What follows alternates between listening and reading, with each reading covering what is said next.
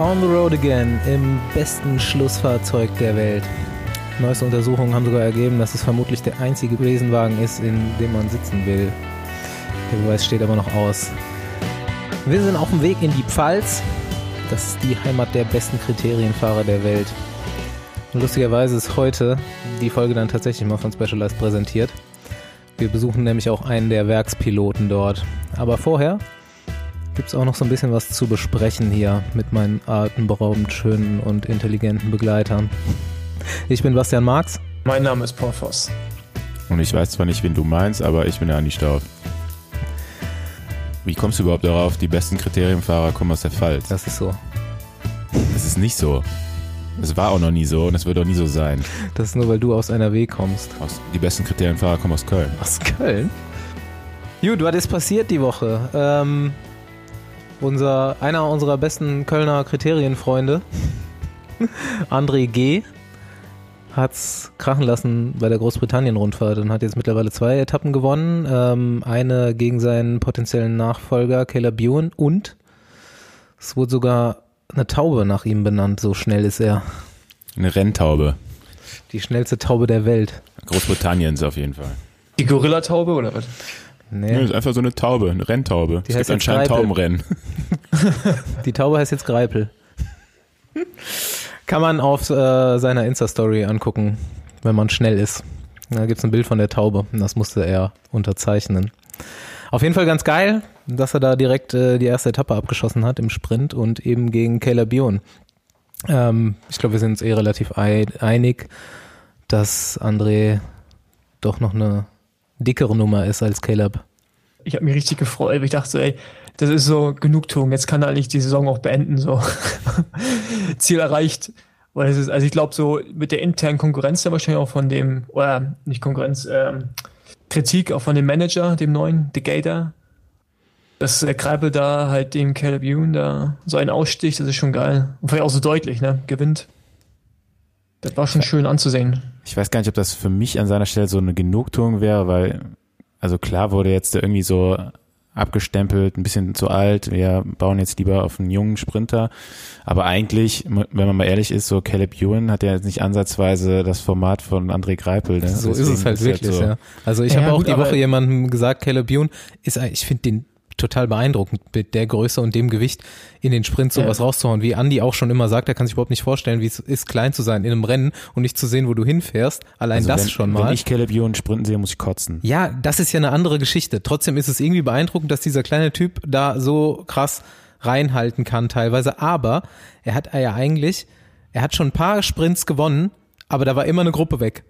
Der hat immer mal wieder den Sprint vom Hauptfeld gegen ein paar gute Fahrer gewonnen, aber eigentlich nie so richtigen Sprint. Ich frage mich, kann ja. er überhaupt was sehen, wenn er sprintet? Eigentlich nicht, oder? Ja. Frag doch Basti. Also ich meine, Basti ja. ist ja auch ungefähr die Größe. Ja, aber der sprintet ja nicht so behindert mit dem, mit dem Kopf über dem Vorderrad. Also, also ich komme schon nach was ich halt ich glaube, das ist so bei ihm so ein bisschen wie damals mit Nasser Bohani. Ich weiß nicht, wann das war. Da gewann er drei Etappen bei der Vuelta und da war so ein tierischer Run auf Sprinter. Es gab aber eigentlich keine.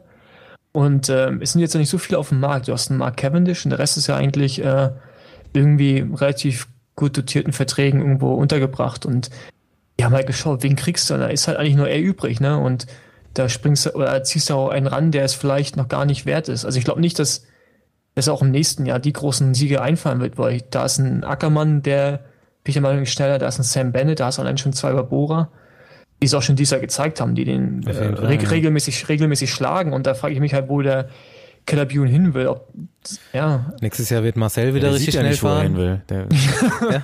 Aber so zu, zum Thema nach unten gucken beim Sprinten ähm, kann sich jeder mal ein paar YouTube-Videos von Jamudin Abdu Shaparov angucken. Aber der ist auch andauernd gestürzt, ne? der ist einfach mal in die Barriere gefahren, öfters mal, aber der hat auch viel gewonnen. Ohne Helm, muss man dazu sagen. Ohne Helm. Ohne Helm ist sicherer, ne? Die, die waren härter früher. Wir sind Freunde bei Facebook. Jamudinin und ja. du? Echt? Er hat mir irgendwann mal eine Freundschaftsanfrage geschickt. Ich habe keine Ahnung warum. Richtig geil. nie getroffen. Richtig geil. Jo, da sind wir auch schon äh, wieder irgendwo beim Transferkarussell angelangt und äh, wieder zurück zu äh, Ben King und Dimension Data. Die haben nämlich äh, mal wieder den Warenkorb voll gemacht die Woche, sagt Paul. Ja, genau. Also ich finde es halt, die haben sich halt das komplette Podium des, Amte, des Amstel Gold Races gesichert aus diesem Jahr und damit auch die Gewinner der letzten drei Jahre. Ähm, zwei davon sind bald Rentner. Äh, ich meine, der Michael Walgren, der kann noch Ey, andere Kreuziger Rennen ist noch gar nicht so alt, Paul. Der ist 32. 31, der müsste 35, oh, ist das so alt wie ich oder was? Scheiße, Ja. Mann, ey. Also Rentner. Der ist 86er Ja. Jahrgang, ja. Aber der sieht alt aus auf jeden Fall. Älter Der ist, aus auch als nur, ich. der ist auch schon Profi seit er 18 ist, glaube ich. Ja, auf jeden Fall, da hat man das Gefühl, so der geht ins Rente, Rentenalter, aber anscheinend noch nicht. Ich meine, ich finde die Verpflichtung ist wahrscheinlich gar nicht so schlecht. Ich meine, so ein Gasparotto liefert immer einmal ab im Jahr und dann ist es das auch wert. Also ein Kreuziger ist halt. Das ist auch die Frage, ob er dann jetzt hinten raus auch wirklich nochmal jedes Jahr abliefert. Der ist nämlich jetzt wirklich schon 36. ja, aber ich, also ich weiß es nicht. Also ich finde den auch irgendwie so ein krasser Typ so. Der fährt halt ein, zwei Mal im Jahr schnell und dann halt richtig, ne? Ja, aber was ist, so, was ist das jetzt für eine Ausrichtung? Wollen sie jetzt unbedingt nächstes Klassiker. Jahr äh, Amstel Gold oder Also auf jeden Fall Ardennen-Klassiker keine gewinnen? Zero- Zero-Tolerance-Ausrichtung mehr, weil ja, das nicht. Aber ich meine, ich mein, du holst halt die Leute ins Team, die wissen, wie man so eine großen Rennen gewinnt, ne? Und Ja. mit, mit einem Walkön, der kann, ich meine, da hat man gesehen, der gewinnt halt Newsblatt, der gewinnt Amstel und der hat in noch mehr Gebieten richtig Potenzial und vielleicht hat man auch versucht, einfach potenzielle Konkurrenten sich selber ins Team zu holen. Ich weiß es nicht. Also, ich meine, das die ist Bayern ja, München Taktik sind die haben die gefahren. ja, aber guck mal, ist schon auffällig, das sind halt genau die Rennfahrer, die bei diesen Rennen immer gut fahren, ne? Weil, also Kreuziger ist immer gut bei Amstel.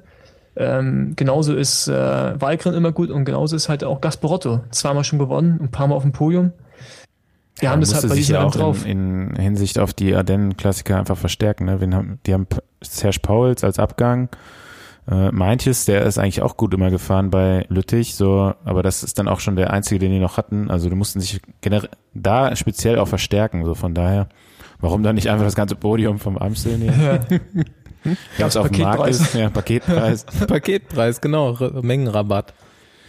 Nee, ja, genau, also ich finde die Verpflichtung gar nicht so schlecht. Muss halt mal gucken, was jetzt noch im Hintergrund passiert. Aber ja, so an sich, ähm, Auf dem Papier jetzt auf jeden Fall eine geile Truppe, auch für die äh, Kopfsteinpflasterrennen, Borstenhagen, Ja, genau. Walgren. Und ich glaube, ich glaube auch so ein, äh, so ein, ähm, ein Kreuziger, ich weiß nicht, ob der sich vielleicht auch gerne mal probieren würde. Ja? Also sagt, dass er vielleicht mal Flandern fahren möchte, keine Ahnung. Ich meine, der ist, oh, er ist 32, wie ich jetzt festgestellt habe, also gar nicht so alt. Ist ja noch jung, der hat ja noch Entwicklungspotenzial auf einmal. genau. Ähm, ich meine, einen Riesenmotor hat er ja, ne? Und äh, bleibt mal abzuwarten, äh, was der tun kann. Aber was ich halt von Dimension Data rüber zu äh, meinem Lieblingsteam Katusha Alpecin, äh, eigentlich die größte Wundertüte des modernen Radsports so für mich, aber ich finde halt, ich habe mir jetzt mal fünf Namen rausgesucht, die die bis jetzt verpflichtet haben. Dazu muss man sich vielleicht mal den aktuellen Kader anschauen und da wird man feststellen, da sind da vielleicht so drei, vier große Namen dabei und der Rest ist alles so, so pro Conti Continental Level Fahrer. Die haben alle Talent, keine Frage. Ähm, die würde ich, dem würde ich auch viel zutrauen bei Teams wie Sunweb oder Sky, wo man mit Fahrern auch richtig arbeitet. Aber Katusha, wie man dies ja ganz gut sehen kann, habert das ja so ein bisschen mit, mit Da hau der die fünf, die fünf Namen mal raus. Wir werden, werden Genau. die neuen Kollegen von, von Rick und Nils. Ja, und zwar ist einmal Harry Tenfield, das ist ein Bahnfahrer. Der Brite oder äh, was? Genau, der fährt auch in dem Olympia, also ich glaube, der ist im Olympia-Team mit drinne. Also für, ähm, für, ne, für ne, wo ist das nächste? Tokio. Jo. Dann, der kann schon was, der hat, glaube ich, eine Etappe in Yorkshire gewonnen. Oder letzte Tour of Britain, irgendwie sowas. Ähm, dann Daniel Navarro, der kommt von Goofy, das ist so ein Typ, jeder hat bestimmt schon mal gesehen, gelbe, äh, gelbe Mavic-Schuhe, sitzt scheiße auf dem Rad, gewinnt nie ein Radrennen, war er nicht stark genug ist am Berg, aber auch eigentlich zu schwach, um Gruppetto zu fahren. Bin ich mal gespannt, was man mit dem macht. Geile Einschätzung. Ja. Äh, dann Ruben Guerrero, ich glaube, der hat keinen Vertrag mehr bekommen, ist ein Portugiese. Also Navarro bei war dies Jahr Neunter bei Dauphiné. Ja, aber staub ich mal, die holen sich schon wieder haufenweise Leute rein, die irgendwie semi-gut sind. Die kosten ja auch alle Geld. Ich meine, da legst du auch ein paar Scheine hin. Ja, aber er ist ja bis jetzt dann schon mal besser gefahren als der Rest, den die haben. Also für die jetzt erstmal schon eine Verbesserung. Der kann den Ja. Saccharin auf jeden Fall mal so einen Berg hochschieben. Und dann haben sie einen Ruben, also einen Portugiesen halt geholt. Ich glaube, bei Trek wollten sie nicht mehr. Da haben sie bei Kusch- bei Katusha aufgefangen.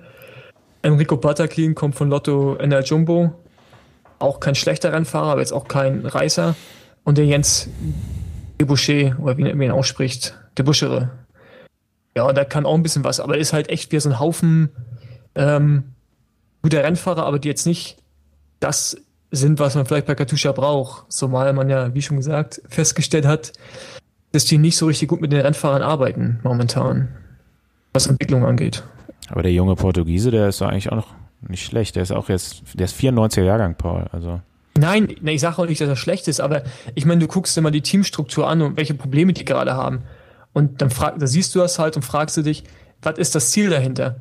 Die haben die gleiche Einkaufsstrategie schon vor zwei Jahren gehabt. Da haben die ganz viel aus dem Pro-Conti-Bereich geholt und aus dem Conti-Level, die alle richtig gut waren, so in der Europe-Tour und sowas, aber die haben das nicht drauf gehabt, in den zwei Jahren daraus ein Team zu formen, was irgendwie richtig gute Ergebnisse einfährt. Und die machen genau das jetzt gleich weiter. Also ich sehe da halt keine richtige Strategie dahinter. Also, weißt du, so ein Ziel, wo du denkst, ja, okay. Ja gut, man äh, hat natürlich äh, das Schwergewicht im Team. Auch nächstes Jahr wird Kittel sein und Sakarin für die Rundfahrten. Dann kaufst du mit Debouchere einen richtig geilen Anfahrer und nächstes Jahr wird Marco Haller hoffentlich wieder bei 100% Leistungsfähigkeit sein. Also dann sieht das auch schon wieder anders aus in der Hinsicht. Ne? Von daher macht zumindest der eine Einkauf Sinn, der andere, keine Ahnung. Ja, aber also siehst du, siehst du einen strukturellen, also siehst du eine Struktur bei den Einkäufen, wo du sagst, okay, ja gut, das, das, wie bei der Menschendata, wo du sagen kannst, okay, die kaufen erstmal äh, Erfahrung und dann hoffen die halt wahrscheinlich auch noch, dass da irgendeiner von denen auch noch mal was reißt. Ja, und mit Walgren hast du eigentlich den kommenden Klassikerfahrer wahrscheinlich so, was Ardennen und die flämischen Rennen angeht. Aber also bei, bei Katusha, ich meine, die nehmen ja trotzdem auch Geld in die Hand, da sehe ich das halt gar nicht. Aber die haben zum Beispiel einen portugiesischen Teammanager. Da kannst du dir schon mal den portugiesischen Transfer erklären und so Navarro, der ist 35, der hat auch gute Erfahrungen, auch noch gute Leistungsfähigkeit, wenn man Neunter beim, bei der Dauphiné wird. Ne? Ja, also, wo hat, nicht, das, ich sage nicht, wenn man mal genauer drüber nachdenkt, finde ich jetzt gar nicht so weit hergeholt. Wo hat Lude nochmal diesen jungen Russen auch immer so abgehypt? War das bei der Norwegen-Rundfahrt oder hier bei der Deutschland-Tour? Irgendwo. Überall. Ja, ist er bei beidem gefahren. Die haben da irgend so einen Stagiaire aus äh, Russland, der nur attackiert hat die ganze Zeit. Eigentlich immer in jeder Rennsituation ist er kurz rausgefahren, wurde wieder eingeholt. Meinte so, der wäre total geil, der Typ. Leider habe ich mir den Namen nicht gemerkt. Weil irgendwas muss ja Katusha auch noch mit Russen machen. Irgendwo haben sie da ja auch noch Teamwurzeln, oder? Ja, also ich bin gespannt, das ist ein was Schweizer das Team. Ja, aber mit dem äh, russischen Geldgeber, ne? Oligarchen, also. Ja. Ja, mal schauen. Aber lass das Thema abhaken. Da, da, also ich werde da nicht mehr drauf schlau. Stau wie du anscheinend schon. Ich will trotzdem kurz bei Katusha bleiben und äh, mal auf Ricks äh, Instagram Stories bei der Tour of Britain ansprechen. Was kriegen die da eigentlich zu trinken da oben? Trinken die jetzt nur noch Scotch oder in die Flasche oder was ist da los? Ich habe es noch nicht angeschaut, ich habe dazu äh, keine Meinung. Ja, okay, alles klar. also jeder, der das noch nicht gemacht hat, das ist für dieses Rennen lohnt sich auf jeden Fall bis jetzt, die letzten zwei Tage. Lacht, ähm, er, lacht er auch ein bisschen wieder? ja, ich glaube schon. Und er verarscht Nils so ein bisschen. Und beide machen Slavenhocke. um die russischen Wurzeln des Teams äh, zu äh, betonen. Genau, die sind einfach, ne, nehmen die Fahrer aus Russland weg und dann sagen die den anderen Fahrern einfach, ey, hockt euch mal so hin. Genau. Ja, aber Nils auch schwer gestürzt jetzt bei Tour of Britain. Ich hoffe mal, da ist alles in Ordnung. Ja, aber ich glaube, man hätte gehört, wenn irgendwas Schlimmes wäre, oder? Er sah zwar fies aus, aber ich glaube, es geht ihm gut. Ja, also melde dich, ja. bitte melde dich, Nils. Wenn es was Ernstes wäre, dann würden sie es im Besen-Podcast erfahren. Das ist Nummer eins. Dann würden wir ihn aufklären. Wenn es so ernst wäre, dann würden wir ihn aufklären. Dafür sind wir da. Von heute gibt es noch keine Ergebnisse, aber ähm, wir bleiben jetzt in Großbritannien. Das ist so ein gut gestricktes äh, Themenkonstrukt hier. Als hätte einer Und, geplant hätte. Äh, als hätte es einer geplant, ja.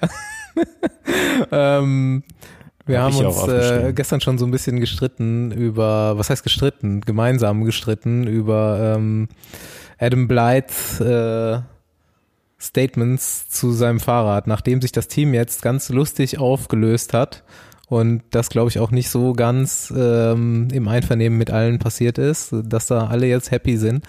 Ähm, konnte man jetzt als Fahrer mal dieses neue Fahrrad so komplett an die Wand stellen, wie es eigentlich sogar der Teammanager schon während des Jahres mal gemacht hat. Das haben alle während des Jahres schon gemacht, oder? Die Fahrer immer wieder so. Also sowas hat man auf jeden Fall noch nie erlebt, oder? Dass in einem Radteam ja. während der Saison das Team über das Fahrrad gesagt hat, wir, wir können dich nicht fahren oder keine Ergeb die Ergebnisse leiden darunter. Das Team nicht, aber Cavendish hat das letztes Jahr über seinen Cervelo gesagt. Oh. Ja, ich habe das auch schon von Fahrern über irgendwas gehört, aber halt nicht so öffentlich. Ja, aber ich muss halt auch sagen, dass das, ich bin das, ähm, das 3T, wann war das? Im Sommer auch mal gefahren, als ich so eine Radtouristik-Ausfahrt gemacht habe. Über drei Tage, ey, das war der Horror, Mann. Weil, also gerade so in den Bergen, das ist halt extrem kurzer Radstand, dann ist, ja, Wir müssen es vielleicht nochmal kurz erklären, weil es ja vielleicht gar nicht jeder Genau, erklär- weiß, wie, kurz, wir ja. Idioten, was die für ein Fahrrad fahren. Das ist das 3T Strada. Vorher hat 3T auch keine Fahrräder gebaut. Die haben sich jetzt einfach überlegt, ein Fahrrad zu bauen und haben das direkt diesem Team zur Verfügung gestellt. Ähm, das hat einerseits ausschließlich Scheibenbremsen, was jetzt nicht mehr so ungewöhnlich ist. Andererseits einen One-Speed-Antrieb. Das bedeutet, es hat nur ein Blatt vorne, ein Kettenblatt und hinten eine, was ist das, 11 bis 40 Kassette oder was? Zehn, Zehn. zehnfach. auf jeden 10 Fall. bis 40. Nee, ist Quatsch, nicht zehnfach. Zehn, genau, ein Zehner Ritzel hat es auf jeden Fall. Ja. Zehner Ritzel Zehner. bis 40, ja. Und es sollte eigentlich auch irgendwann nochmal ein Neuner Ritzel geben, aber ich glaube, das haben die bis jetzt noch nicht auf den Markt gebracht. Ich glaube, das wird auch irgendwann technisch ganz. Ja, das Ja, wäre dann so eine extra, äh, eine andere Achsenstandard und so. Ja. Jo, auf jeden Fall war Adam und das ganze Team mit diesem Fahrrad nicht ganz so zufrieden. Ähm, für mich ist das Fahrrad sowieso, könnte ich mir nicht kaufen, weil zu hässlich. Ich finde es gar nicht so schlecht. Ja, also das ist Geschmackssache, sage ich ganz klar. Ich aber, dachte eigentlich so, ähm, als ich das gesehen habe, so, oh, ganz cool, so wenn schon Scheibenbremsen, dann finde ich das echt gar nicht so schlecht. Aber jetzt, Man hat es da Ja. auf jeden Fall versucht, so richtig durchzuziehen. Wir bauen jetzt die Zukunft des Fahrradsportes, äh, bauen Scheibenbremsen dran, irgendwie so einen neuartigen Antrieb. Ähm, die Geometrie finde ich seltsam. Ähm, man denkt ja, also diese, diese Sitzrohre, die nicht mehr ins Tretlager gehen, sondern woanders hin, sind sowieso super schwierig, weil die pro Sitzhöhe einen anderen Sitzwinkel generieren. Und zwar, eigentlich müsste man für einen kleinen Fahrer einen steileren Sitzwinkel generieren. Er wird aber immer flacher, je kleiner man wird, also je tiefer man den Sattel reinmacht. Super strange. Dann ist der auch insgesamt nicht äh, steil, sondern flach. Also die ganze Geometrie von dem Fahrrad ist so ein bisschen nach hinten gekippt. ja, außer das Steuerrohr, das Nee. ist extrem gerade. Nee, das ist auch flach. Ich habe es mir alles angeguckt. Es ist im Vergleich Ernsthaft? zu, ja, es ist im Vergleich so zu äh, Standardgeometrien und zu moderneren Geometrien alles flacher, was definitiv nicht zukunftsweisend ist. Also ich, wie gesagt, ich bin die Karre ja gefahren, also wie du schon sagst, mit dem, mit dem, äh, mit dem Sattelrohr, das war also krass, ich musste den Sattelanschlag nach vorne machen und saß trotzdem irgendwie auf sechs Zentimeter oder sowas. Jo. Und da haben mir dann immer noch, da haben mir dann immer irgendwie noch zwei gefehlt zu meiner eigentlichen Position. Ja, wenn man sich so moderne Fittings, zum Beispiel wie Also von Quickstep, äh, nee, die auch nicht. Du fährst das Rad auch komplett an. Das habe ich ja letztens erst festgestellt, als wir zusammen gefahren sind, dass du ja auch so eine komplett eigentlich Future-Fitting-Systemkiste fährst auf deinem komischen Stork. nee, Mann, das sind immer noch 7,5 Zentimeter hinterm Ja Tretlager. gut, weil du äh, 2,97 Meter bist. Ja, genau, so groß bin ich. Ja, weil, also jetzt, ja, wie gesagt, Fahrgefühl ist halt extrem kurz. Berg hoch oder Berg runter. Du komm, ich bin die ganze Zeit in meinen, vorne mit meinen Zehen, also mit dem Schuh äh, in der Kurve immer ans, äh, an, die, an den Reifen gekommen. Das ist mein Leben. Weil der Radstand, ab- aber der Radstand so kurz ist, das ist unglaublich. Das macht auch gar keinen Spaß, weil es ist so brutal äh, direkt, dass du halt in der Abfahrt, du kannst auch nicht mehr, also Highspeed-Abfahrt, du kannst nicht mehr korrigieren. Der haut sich sofort auf die Fresse. Also es hat wirklich gar keinen Spaß gemacht und sich so auf der Fläche hat man gemerkt, das Ding ist schon schnell, aber halt alles, was so ein bisschen mit Wellen und dann auch mal richtig um die Kurven, einfach nicht geil. Also ich fand, das ist auch kein, kein schönes Rad, so vom Fahrgefühl. Auch mit dem großen Kettenblatt, das ist echt richtiger Sackgang, ey. Also, Das ist du doch nur ein 50er Kettenblatt. Dann, ne? 50er Kettenblatt, ja. genau, ich hatte, ich hatte auch nur 50er drauf. Du hast immer, zu, wenn entweder zu dick oder zu dünn. Also, ja, wobei Das man könnte sagen aber auch muss, an deiner Form gelegen haben. Wobei man sagen muss, mit dem- Form. lag mit dem Zehner geflogen. die Umrechnung ist ja ungefähr so. Also Ja, 53, ungefähr. 11 Ungefähr ist ist ja, ungefähr so wie nicht gleich. 50, 10. Bio- aber schon sehr, biomechanisch- sehr nah. Biomechanisch aber ist es, überhaupt mechanisch scheiße. ist es scheiße, genau. Ja, genau, weil es halt hinten, weil du fährst ja nicht umsonst beim Zeitfahren mittlerweile 58er Kettenblatt. Und dass du hinten, na klar, auch wieder Geschwindigkeit, aber dass du hinten halt äh, größeres Ritzel auch fahren kannst. Ich war immer 58er Kettenblatt. ja, Du bist, 54. bist doch ein Tier. Jo, ich appelliere auf jeden Fall mal ganz kurz an äh, alle möglichen Teammanager, die uns äh, natürlich alle zuhören. äh, Adam Blight einen Vertrag zu geben, weil der Typ ist echt witzig. Äh, Ja, vielleicht kann man das Thema 3T auch mit seinen Worten abhaken. Ja. Die machen gute Lenker. Wobei du das heute Das auch war's. schon relativiert hast. Ja, bis auf einen. Wer das genau wissen will, kann es gerne per E-Mail kontaktieren. Genau, Staufi, dann bist du ja heute, wie ich gesehen habe, zur Aufnahme via ein Touri angereist. Kann das sein? Nee. Ich habe schon gesagt, das ist ein bisschen so Doch. eine, eine Grauzone jetzt hier. Kannst du das äh, Profitrikot tragen zum Training, was dir selbst gehört hat? Eigentlich, also ich alt ist. Wenn's alt Ja, das ist ja egal, ja. aber, aber wir haben ja darüber geredet, dass, ich glaube, in unserer allerersten Folge, ähm, dass man das nicht macht. Das Es ging ist, erstmal um so ein Voll aus, Volloutfit, ne? Also wenn man Hose, Socken, keine Ahnung, am besten noch Helm, äh, alles vom Profiteam anzieht, dann weiß ich nicht. Finde ich das Soll ich- nicht so cool, aber wenn man so ein altes Trikot, Also ich finde auch immer Basti. Genau, ich finde das auch alles, äh, also das, was er sagt, finde ich ist absolut in Ordnung. So erstmal irgendwie Retro-Trikots oder irgendwelche zehn Jahre alten, ich habe auch jetzt so, ne, Colnago CSF, irgendein zweite Kategorie-Team von vor 10, 15 Jahren oder was. Äh, finde ich auch ganz cool, wenn du es mit einer normalen schwarzen Hose kombinierst und so weiter. Und wenn du selber Profi warst und deine alten Trikots noch fährst, finde ich Ist absolut aber übrigens legitim. gar kein altes Trikot von mir. Echt nicht? Nee, nee. Das ist nämlich ein XL-Trikot, was noch mein Vater gehabt hat. Das habe ich mir jetzt, hab Also- ich jetzt quasi übernommen, weil die alten Trikots von mir, die würden mir eh nicht mehr passen. Nice. Äh, die passen mir vielleicht. Ja, die liegen aber alle bei meinen Freunden verteilt in irgendeiner Karnevalskiste, weil die immer Karneval als Team Quickstep unterwegs sind. Sehr gut. kann man mein Bergtrikot auspacken. Oder Ja, das, da, das, okay, da, das kannst du doch nicht bringen, Paul. ja, wie, Weil das sieht generell scheiße aus, das Bergtrikot. Das kannst du sowieso nie, nie Ich hab auch ein außer wenn du es musst. Du hast ein grünes? Geil. Das, das Ja, will ich haben. Ja. ja, aber, aber ich, Man du- hat das, gar nicht so Schöne- auf dem Schirm, was Paul eigentlich für eine Maschine ist. Was er alles schon gefahren ist und was er für Trikots hat, Hammer. Aber ich könnte auch, ich habe auch so ein schönes Kuhtrikot. Genau, du kannst ein Müllrandtrikot wieder fahren. Ah, das das finde ich ja schon fast wieder geil. Aber da muss auch die weiße Hose dazu her. Da muss ich Fabian nochmal fragen, ob er die äh, rausrückt. Eine schöne deutsche weiße Meisterschaftshose mit Millram drauf und eine schöne Kuhfleck-Trikot dazu. Ja, das Trikot war alles andere als geil, muss man sagen. Aber ich fand das Jahr davor, als Leute bei der Deutschland-Tour, bevor ich zum Team gekommen bin, äh, da hatten sie auch, glaube ich, bei der Tour so, so richtig krass Kuhflecken. Da haben sie richtig voll durchgezogen. Das fand ich eigentlich, das war so extrem und so scheiße, dass es schon wieder geil war. Kann sich dran erinnern? Nee. Im Jahr, als Linus die Deutschland-Tour gewinnt, also die letzte, da hatte Milram so eine Sonderedition, Trikot an. Komplett Ja. Kuhflecken, alles. Sehe ich trotzdem nicht. Ja, an irgendwas muss es ja gelegen haben, dass das Team den Bach runtergegangen ist. Das lag nicht am, das lag am Holländer. Jo, dann habt ihr das gesehen, wie ähm, der Junge von der Organisation gestern bei der Vuelta in den Sprint reingelaufen ist? Natürlich nicht. Ich auch nicht. Da war ein äh, Etappenfinish, es war jetzt kein Massensprint, aber ähm, es gab halt einen Sprint aus einer Gruppe und ähm, die Straße war so feldwegbreit. Und da standen auf der einen Seite des Feldwegs, so ein Feldweg ist ja nicht sonderlich breit, gefühlt 30 Fotografen in so einer Traube, also war nur noch die Hälfte frei. Und auf der anderen Hälfte, die dann auch noch mit Gittern abgesperrt war, ist einer von der Organisation von der Ziellinie durch diese Gasse durchgejoggt. Irgendwie hatte der nicht auf dem Schirm, dass Rennradfahrer relativ schnell sind. Und in dem Moment, wo die Jungs an dem vorbei wollten, ist er dann auch noch gekreuzt. Das hat darin resultiert, dass ihn äh, der erste, Genies, einfach volle Breitseite erwischt hat mit der Schulter.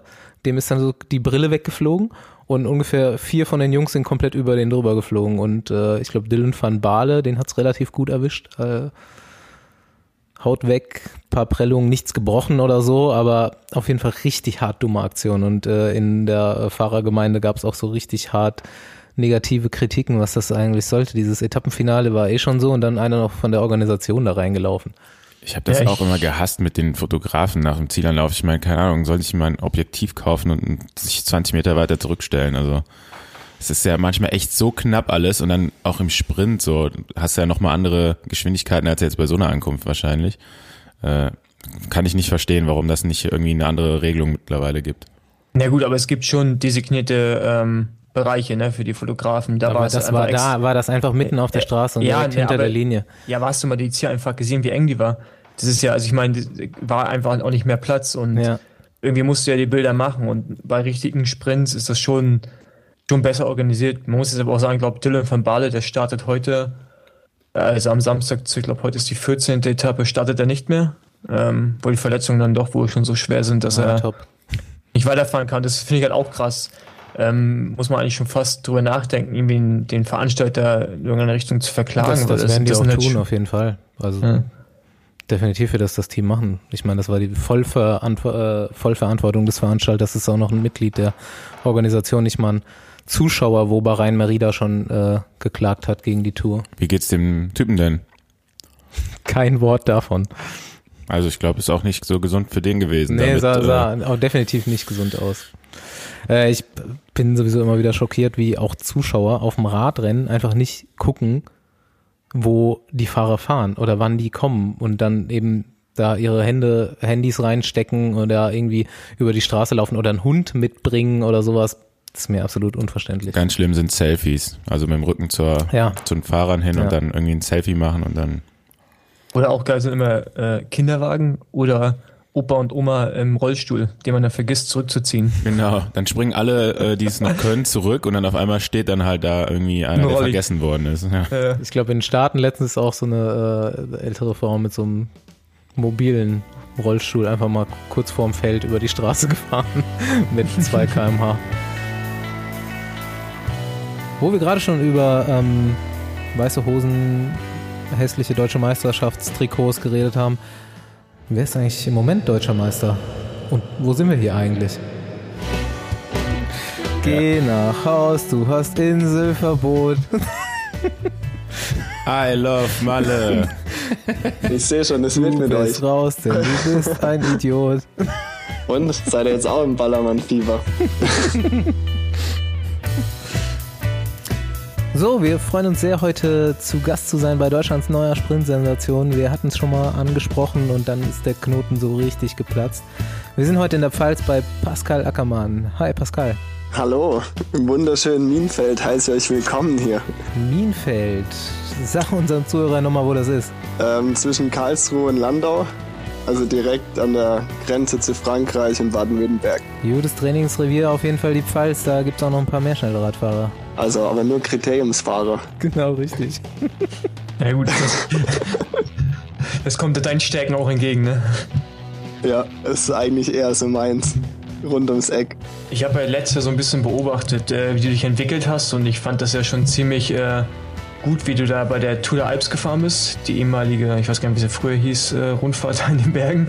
Und ich glaube, da hast du ja das Sprinttrikot geholt mit einer ziemlich aktiven äh, Fahrweise. Und äh, ich hatte dich eigentlich eher immer so auf dem Schirm als ein Rennfahrer, der nicht über eine Autobahnbrücke rüberkommt. Aber das scheint ja nicht, äh, Ich übrigens auch. das scheint ja nicht der Wahrheit zu entsprechen, wie man es dieses Jahr auch ganz gut sehen konnte. Und genau, ich wollte jetzt einfach mal wissen, wo du denkst, dass für dich so der Knoten geplatzt ist, äh, vom Ergebnis her, wo du sagst, okay, ab dann lief es dann richtig rund dieses Jahr. Du bist ja im Frühjahr schon ziemlich stark gewesen bei Hansame Klassik, ähm, Triebachse, Brücke, De Panne und so, aber ähm, ich meine, Shell-Preis wirst du auch schon Zweiter, aber was war so für dich das ausschlaggebende Ergebnis? Ja, also auf jeden Fall mit der, mit der Romandie, dass wir uns da so durch die Berge gequält haben und dann den letzten Tag wirklich noch die Etappe gewinnen konnten. Aber so richtig geknackt hat's dann bei mir eigentlich nach der oder bei der Dauphiné, als ich dann wirklich nochmal vorher abgenommen habe und wirklich alles dran gesetzt habe, dort eine Etappe gewinnen zu können. Und äh, seitdem läuft's eigentlich. Und äh, seitdem habe ich auch richtig Spaß am Radfahren, muss ich sagen. Vorher nicht so. Und kann mich nicht beschweren. Aber was heißt denn, du hast nochmal abgenommen? Also warst du, warst du dick vorher, was? Ja, also das, ich hab, das ist schon immer klar, dass ich gern esse, das weiß jeder. Und äh, ich hatte für Romandie Maximalgewicht 83,7, glaube ich.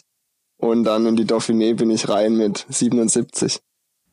Alter Schwede, das sind aber auch nur zwei, anderthalb Monate dazwischen, ne? Mit Weight Watchers. Ja, Das- also ich habe dann wirklich nur noch Low Carb trainiert, richtig hart und wenig gegessen und so auf die Art. Und das hat's dann wirklich, hat mich wirklich richtig vorangebracht. Den Druck hast du behalten. Ja, also wir haben das immer noch so mit Trainer dann gesteuert quasi, dass es wirklich passt. Und äh, der Druck nicht verloren geht dabei. Ja, da sieht man mal, was man sonst alles zu viel frisst, was man überhaupt nicht braucht. Ja. das stimmt. Keine Snickers mehr, kein Eis mehr, nix mehr. Ja, und dann bist du deutscher Meister geworden. Ähm, jetzt meine Frage dazu, warum fährst du keine weiße Hose? ja, also es ist meiner Hüfte geschuldet. Die sieht leider nicht so gut aus in weiß und äh, von daher bin ich recht froh, dass wir Aber eine, eine weiße schwarze Hose, Hose haben und auch generell relativ schlicht unterwegs sind. Und äh, ja, da bin ich dem Team sehr dankbar, dass wir keine weiße Hose fahren müssen. Bis jetzt ist es auch gar nicht aufgefallen, dass du so dick warst. Das Bora-Trikot kaschiert dann ganz schön gut. Das ist wahrscheinlich extra so mit Bauch weggeschneidert. also unser Trikot ist auch gut, weil man denkt, man hätte ein Sixpack vorne beim Team-Trikot, weil diese Streifen so runtergehen. Und es war echt gut, wo wir das Trikot das erste Mal anhaben. Dann haben wir ein Teamfoto gemacht, dann haben wir danach gesagt, guck mal, da hat jeder ein Sixpack, weil das wirklich so gut kaschiert. Wird der Name Bomber der Nation denn jetzt als offizieller Spitzname etabliert? Ja, also wir haben das momentan so ein bisschen eingeführt. Also es kam ja von Rudi und, und Chili und Schwarzi. Und die haben das jetzt relativ gut durchgesetzt. Bei Rudi habe ich es auf jeden Fall zum Team. ersten Mal gelesen im Instagram-Account und fand es auch direkt ganz geil. Man muss es vielleicht kurz auch nochmal ähm, für die Leute erklären, dass Pascal ähm, ja in letzter Zeit wirklich viele Rennen am Stück gewinnt. Es hat angefangen mit der Romandie-Etappe Anfang des Jahres, beziehungsweise noch im Frühjahr. Und seit seinem Sieg bei der deutschen Meisterschaft fallen die Siege ja echt wie die Fliegen. Da war äh, Ride London direkt nach der Tour. Dann kamen zwei Etappen der Polen-Rundfahrt, ähm, auch definitiv noch ein paar Podiumsplätze. In Hamburg äh, ja. ist er leider gestürzt, sonst hätte er das vielleicht auch gewonnen. Und jetzt zuletzt zwei Rennen in Belgien und in Frankreich und immer gegen richtig krasse Konkurrenz eigentlich auch. Also Alvaro Hodek eigentlich oft sein Sprintgegner, Demare am letzten Wochenende zweimal, in Ride London wirklich die komplette Sprint-Elite, die bei der Tour de France rausgeflogen ist, Greipel, Cavendish, alle am Start. Also keine Achtungserfolge, sondern echt richtig gute Sprintsiege. Ja, und was ich dazu nochmal lustig fragen wollte, ähm, du sprintest ja schon oft gegen Alvaro Rodek und ihr fahrt ja beide dasselbe Rad und äh, tun dir oder euch die anderen eigentlich leid im Sprint, äh, die da nicht so richtig zum Zuge kommen oder wie fühlt sich das für dich an? Ja, also ich muss sagen, das Rad, was wir momentan fahren mit dem neuen Vent, also ich fühle mich halt wirklich eins. Also das erste Rad, wo ich jemals draufgesessen bin, habe gesagt, das ist mein Rad. Und äh, dadurch, dass wir jetzt auch noch Scheibenbremsen haben, kann man halt auch wirklich extrem spät in die Kurven reinbremsen. Und da tun mir die anderen schon teilweise ein bisschen leid, dass wir halt wirklich auch bergab so vorbeirollen. Also bergab sieht man es ja am besten, wie die Räder sind. Und äh, da muss ich sagen, da hat Quickstep und wir haben da schon guten Vorteil, sage ich mal so. Es ist mir anfänglich eigentlich gar nicht so aufgefallen, aber jetzt, wo ich drüber nachdenke, ist es ja eigentlich tatsächlich so, dass du gewinnst, seit das Rad da ist, oder? Es wurde irgendwie zur Tour de France released und ja, ich denke also, mal so zur deutschen Meisterschaft hast du es auch schon gehabt oder wann habt ihr die gekriegt? Bei der Dauphiné bin ich das erste Mal gefahren. Da hat es ja auch schon gut funktioniert. ja, Entschuldigung. Hat bei dir echt die Scheibenbremse so einen großen Einfluss ähm, aufs Finale, dass du das wirklich nochmal so viel später bremsen kannst? Oder das ja, also ich denke jetzt im, im Finale macht es jetzt nicht mehr so den, äh, hat es nicht mehr den großen Einfluss, aber vorher halt, also gerade wenn wir jetzt zum Beispiel 300 Meter vor Ziel eine Zielkurve haben, da können wir halt schon 10, 15 Meter später anfangen zu bremsen. Und äh, man kann halt theoretisch noch in der Kurve ein bisschen runterbremsen. Das ging halt mit der Felgenbremse nicht. Okay, das ist interessant, ja. Ein weiser italienischer Sprinter hat auch mal gesagt, se freni non vinci. Was so viel heißt, wer bremst, gewinnt nicht. Gut, äh, wir hatten in der vorherigen Folge auch schon mal das Thema Aerobikes, als die ganzen Hersteller, die so BMC, Specialized Cannondale, ihre alle gleichzeitig released haben, kurz vor der Tour. Ähm, und da habe ich mir kurz drüber Gedanken gemacht, kriegst du das überhaupt mit oder siehst du da, siehst du da die Unterschiede, was die anderen so fahren, was du so fährst? Also klar, wir haben das so, wir gucken schon immer mal so die Räder an und äh, es sehen halt viele mächtig aus. Zum Beispiel auch das Cannondale, wo ich das erste Mal gesehen habe, dachte ich, oh, aber jetzt so gefahren bin ich noch kein anderes, muss ich sagen. Und äh, ich denke aber so jetzt vom Feeling her oder wenn wir jetzt nebeneinander rollen, da haben wir schon guten, man hat schon das beste Rad, würde ich sagen. Und äh, die anderen kann ich, bin ich jetzt halt noch nicht Probe gefahren und deshalb kann ich darüber jetzt noch nicht so viel sagen. Aber man merkt schon, dass der Trend dazu geht, dass immer mehr Aero und dass man es auch braucht mittlerweile. Ja, ich meine, das Gewicht ist jetzt von dem neuen Bench auch wesentlich weniger als das der vorige. Das war ja richtiger Bock. Also brauchst du fast. Wir haben jetzt sieben Kilo mit dem ja. mit dem Bench Scheibenbremse sieben Kilo. Kannst du nichts mehr sagen. Ja, ja kannst du auch mittlerweile schnell in den Bergen fahren dann. Ne? Ja, also ich fahre nur noch ich fahre nur noch das Bench komplett. Ja, würde ich auch sagen. Also macht für einen Sprinter auch wenig Sinn, jetzt irgendwie ein anderes Fahrrad zu fahren, weil bergauf macht es kaum einen Unterschied, ob du jetzt 100 Gramm mehr oder weniger fährst.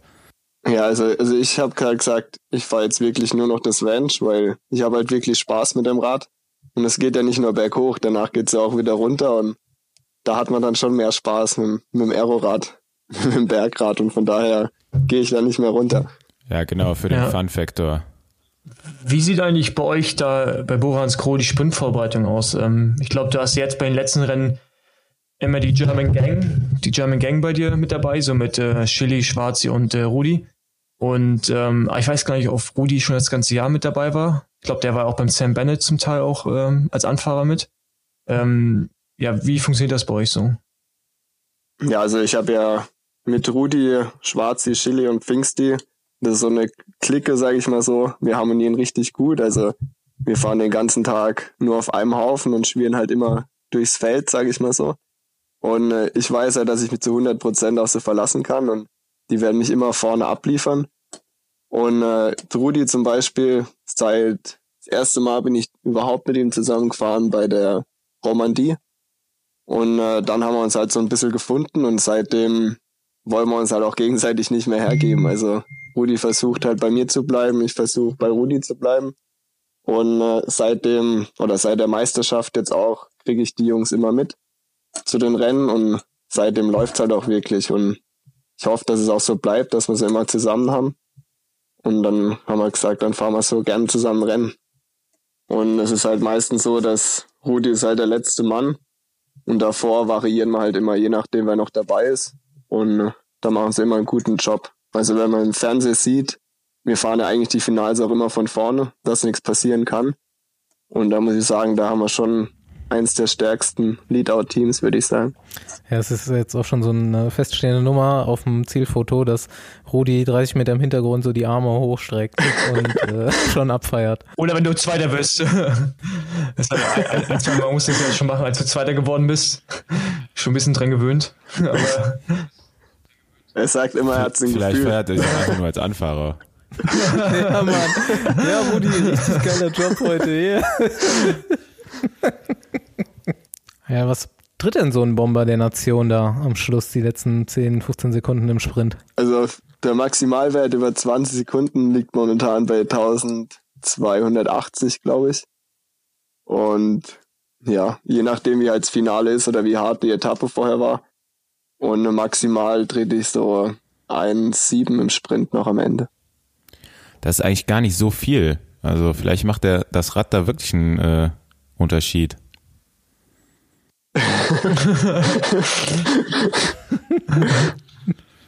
Also für 77 Kilo ist schon ganz okay, aber ist jetzt trotzdem nicht so ja, viel. Ja, stell das doch mal in Relation. Also was ist, was ist deine Relation mit dem Staufi selber. Staufi ist die Relation. Ja, genau, das wollte ich hören. Ja, ich vielleicht nicht direkt, aber für Sprinter in der Gewichtsklasse, da kursieren ja ganz andere Zahlen. Also es geht ja eher so Richtung 2000 Watt im Peak und 1500 im Schnitt. Aber der Ackes ist halt einfach eine Kugel, ne? Ja. Auch mit schwarzer Hose. Ja, da gibt's so eine, so eine Statistik, die sagt, ein Bierbauch spart 7 Watt. ja, okay. 1287 ist natürlich dann schon eine ganz andere Hausnummer. Vor allem mit Bierbauch. also besser 7 Watt weniger, dafür im Bierbauch fahren.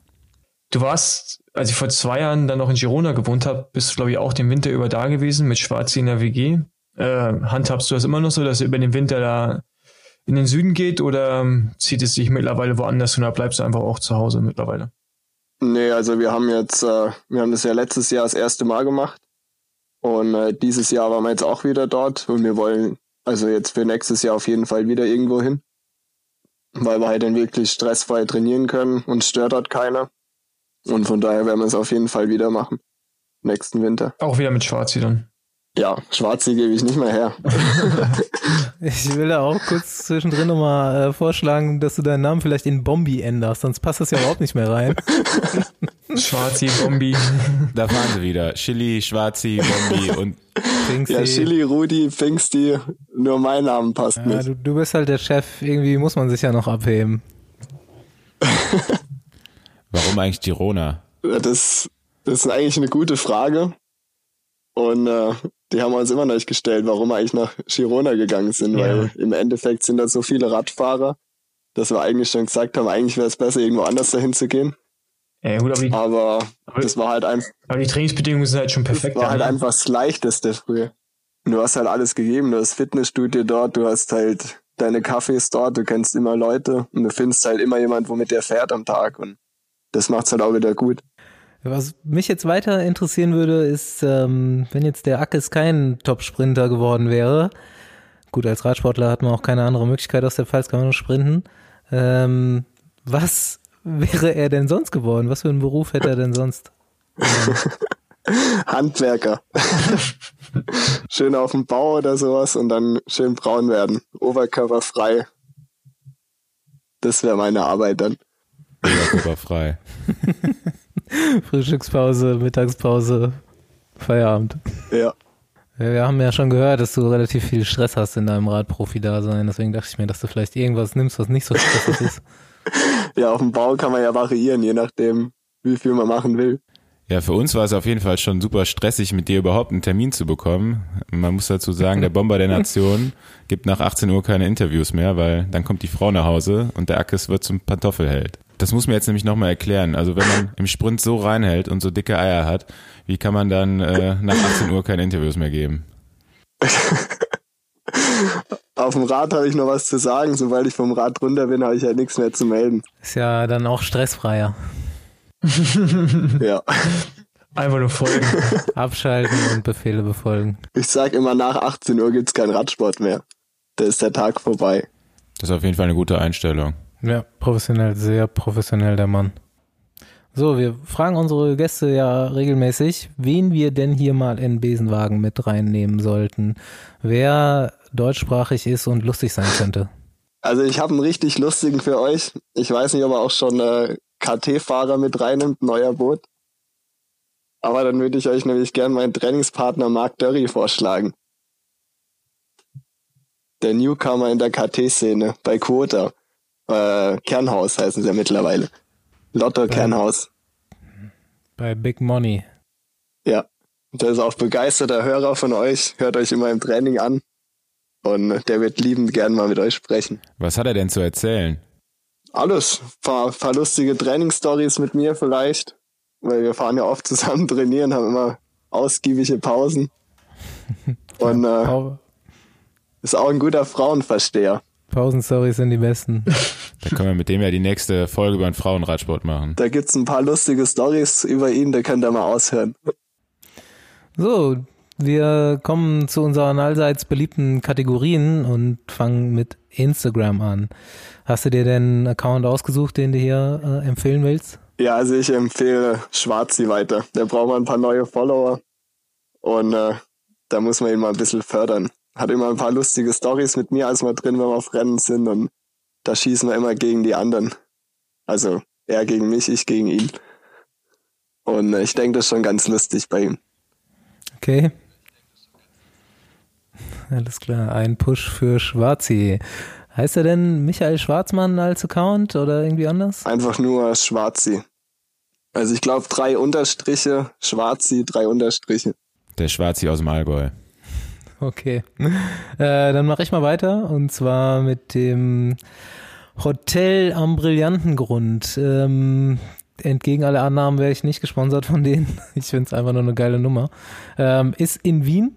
Wien sowieso eine meiner Lieblingsstädte und wenn ihr da mal mit dem Rad hinfahrt, Hotel am Brillantengrund wird von quasi Radfreaks, Radfans betrieben, die auch einen richtig geilen Style haben. Also coole, cooles Restaurant, coole Küche, Geil eingerichtete Zimmer, so viel ich da auf diesem Account auf jeden Fall bis jetzt sehen konnte, sieht's richtig, richtig gut aus und eben von Radsportlern betrieben das Ganze. Das ist mein Tipp heute. Jo, ich würde dann Adam Katz Sinding nehmen, auch abgekürzt AKS.